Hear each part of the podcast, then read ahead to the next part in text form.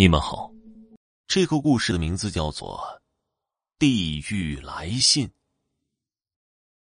多行不义必自毙，不要以为做了恶事可以瞒天过海，因为在看不见的黑暗之中，正有无数双眼睛死死的盯着你。叶书豪最近一直睡不好觉，半夜他常常被无休止的噩梦惊醒，在梦里。他总是看见江源一脸是血的站在自己身边，两眼放着恶狠狠的凶光。叶书豪知道，江源恨自己，可是他没别的办法，毕竟自己所有秘密，江源全都一清二楚。兄弟，不是哥哥狠心呐，要怪，就怪你知道的太多了。江书豪。是 S 市警察局副局长，虽然领着国家的工资，但他贪婪的内心却总是得不到满足。公务员嘛，就算混得再好，也只是拿死工资的。渐渐的，江书豪就开始打起了自己的如意小算盘，他开始结交各种生意人和黑道人物，和他们称兄道弟。以给他们做保护伞为条件，收受了大笔不义之财。在这些所谓的兄弟当中，给他好处最多的就是江源。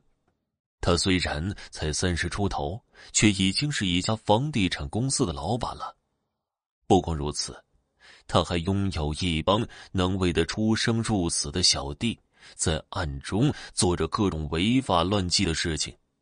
作为黑道老大。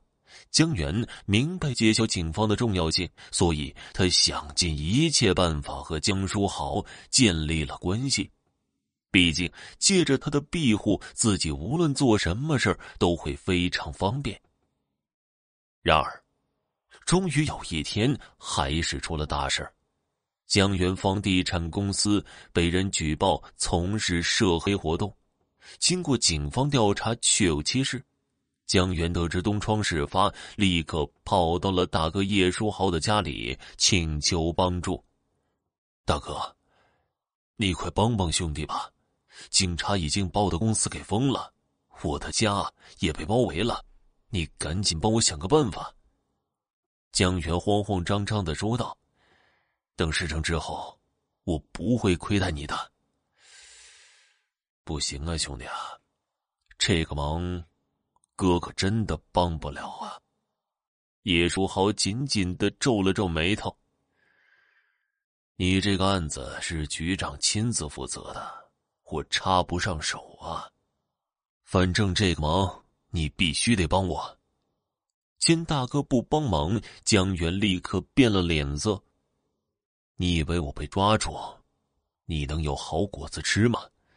你不帮我，当心我被抓了之后。把你干的那些事儿都供出来，好吧？既然你都这样说了，我就帮你一把吧。见兄弟威胁自己，江书豪只好点了点头，把手伸向了自己的腰间。大哥，你要怎么帮我？一听大哥开了口，江源立刻眉开眼笑的把脑袋凑了上去。帮你，帮你去西天。叶书豪冷冷的笑着，把腰间掏出的东西顶在了江源的额头上。那分明是一把乌黑锃亮的手枪。江源大吃一惊，可还没等他叫出声音来，叶书豪就已经按下了扳机。死了。不就什么事儿都没有了吗？叶书豪吹了吹还在冒着烟的枪口，嘴角露出一抹邪恶的笑容。这件事儿，叶书豪轻松的解决了。他不但除掉了这个知道自己秘密最多的人，还立了功。毕竟是他亲手枪毙了江源，公安副局长击毙歹徒，这条新闻还上了 S 市的报纸，叶书浩一下子成了大英雄。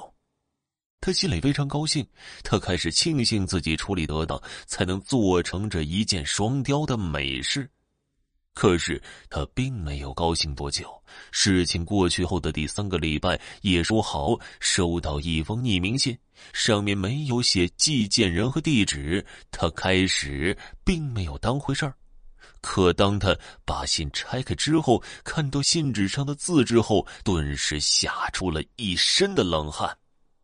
这张信纸上只写了五个鲜红的大字：“陪我下地狱。”这字迹，难道是？叶书豪的内心忽然升腾起一股强烈的恐惧感。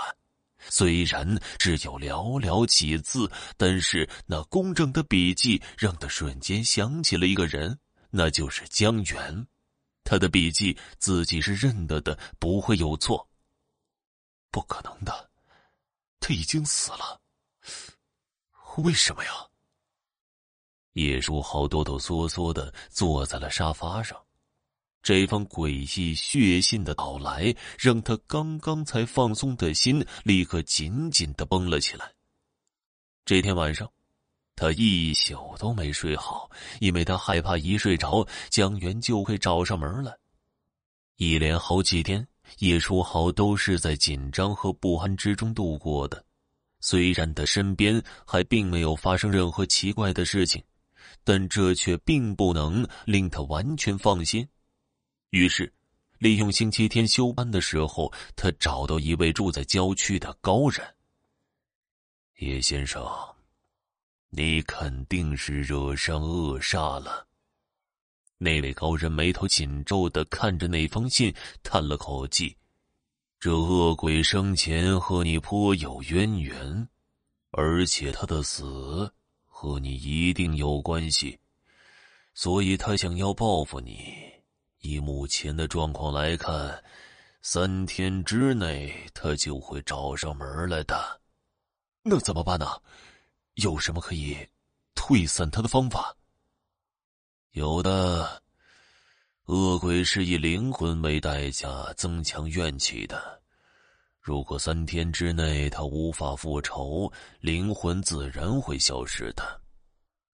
高人一边说，一边从衣兜里掏出几张写满字的符咒，嘱咐道：“用这些符纸封住门窗，在家里静候三天。三天之内如果无事，你便可化险为夷了。”谢谢，事成之后，我不会忘记你的。叶书豪收下了高人的符纸，就回到了家里。他请了三天假，闭门不出，而且也按照高人的指点，把家里所有的门窗全糊上了符纸。随后，他就躺在床上，忐忑不安的等待着。一连两天，什么事情都没有发生，叶书豪总算稍稍安心了一些。也许自己真的是想太多了，江源不会找上门来。然而，就在最后一天的午夜，江源来了。他漂浮在叶书豪家的窗外，满脸是血。他恶狠狠地瞪着叶书豪，眼光里写满了仇恨。不过，因为窗户贴了符纸，他根本进不来。江源，不好意思，哥哥，我已经求过高人了。恐怕不能跟你下地狱了。叶书豪冷冷的笑着，他坐在沙发上，若无其事的打开了电视，仿佛根本注意不到他似的。江源在窗外徘徊了好久，但始终无法进入屋内，只好离开了。哈哈，这下终于可以高枕无忧了。叶书豪伸了伸懒腰，缓缓的走进了卧室里。但是，当他把门推开之后，眼前的一幕却瞬间吓得他魂飞魄散。只见江源正坐在自己的床上，冷冷的看着自己，他的嘴角挂着一抹恐怖的笑容。“你，你怎么进来的？”叶如豪哆哆嗦嗦的后退几步，他缓缓的走到门边，试图离开卧室，门却不知什么时候已经被锁上了。哥，你太大意了。江源缓缓的从床上漂浮起来。你们家卧室的外墙有一个小洞，那里没有贴符纸，我就是从那里进来的。别忘了，你住的房子也是我公司盖的，所以你是逃不掉的。别再做无谓的抵抗了。